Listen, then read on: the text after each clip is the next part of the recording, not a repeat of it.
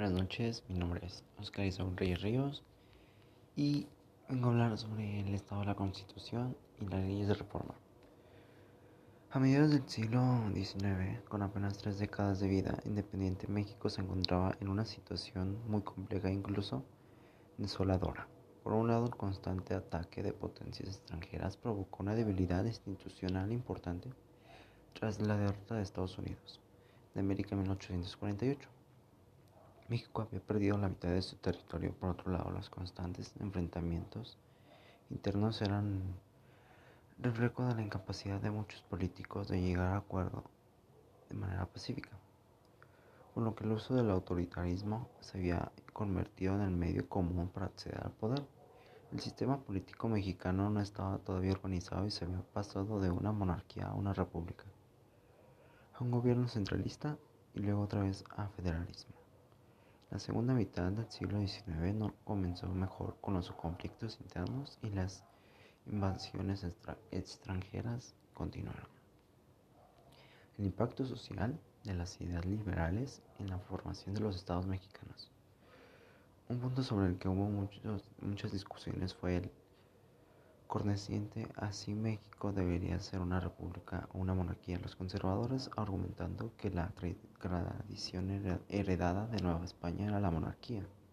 Proponían que la nación mexicana tenía que ser gobernada por un rey de alguna dinastía europea. En cambio, los liberales, influenciados por los modelos estadounidenses y franceses, proponían una república, es decir, un estado dividido en tres poderes ejecutivo, legislativo y judicial. Otros conflictos ideológicos fueron sobre la libertad de culto, de imprenta, de comercio.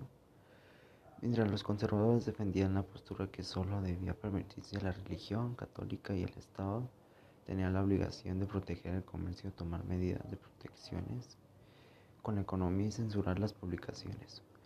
Los liberales se pronunciaron por el respeto y la tolerancia a las diferentes religiones, fomentaban la libertad de imprenta y expresión, limitaron los controles arancelios y aduaneros para el comercio y propusieron una política económica que evitara el control de las corporaciones gremiales y los monopolios. La nueva constitución generó una profunda molestar en los conservadores, quienes siempre gracias del diálogo con los diferentes y aceptar las libertades de los demás, tomaron las armas y el poder. Esto le dio inicio a la guerra de reforma o la guerra de los tres años, 1851-1861.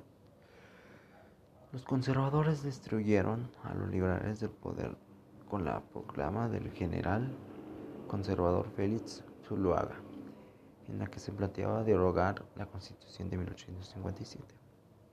Las leyes de reforma fueron proclamadas, sin embargo la guerra continuó hasta 1861, cuando los liberales vencieron a los conservadores, pero estos no se rindieron. Aprovecharon que Juárez comenzó a gobernar en una profunda crisis económica y social, por lo que tuvo que declarar una, una notaria de pago de la deuda externa. El mayor y más poderoso ejército europeo invadió nuestro país. Para sorpresa del mundo entero, el 5 de mayo de 1862 el ejército mexicano logró ganar una batalla en Puebla. El triunfo retrasó la invasión, pues los franceses tuvieron que replegarse y esperar los refuerzos por casi un año. Con el triunfo de Benito Juárez, inició la República restaurada. Con ello, una nueva etapa de la historia de México, un periodo con gobierno liberal, laico y con la separación entre iglesia y el Estado perdura en la actualidad. Cambios sociales durante el gobierno de Benito Juárez. Los cambios sociales y culturales son más lentos que los políticos económicos.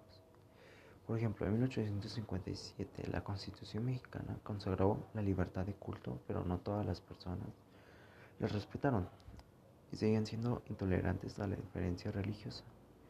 Todos somos sujetos históricos. Esto implica que si estudiamos los cambios sociales en el gobierno de Benito Juárez, 1858 a 1872, podemos hacer referencia a una etapa de la historia de México.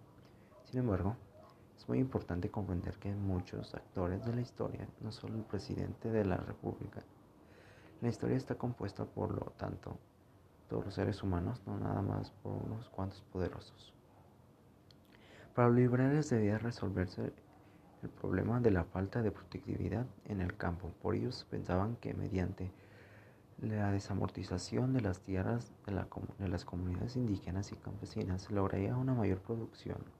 Sin embargo, el proceso de desamortización generó el surgimiento de poderes terratenientes con inmensos latifundos o grandes extensiones de terreno, pues solo ellos tenían la capacidad económica para comprar las tierras en venta.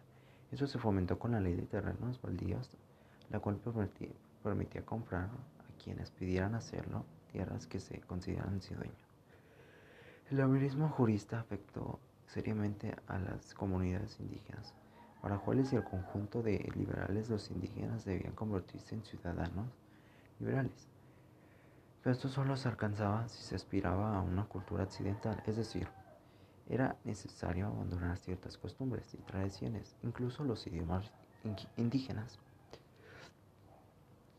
A mediados del siglo XIX, la vida cotidiana inició una importante serie de modificaciones provenientes del pensamiento científico, en especial de higiene, comenzó a ser parte de, del quehacer de todos los días, bañarse, vivir en casas limpias y cuidarse de las enfermedades eran temas que surgían en las pláticas cotidianas.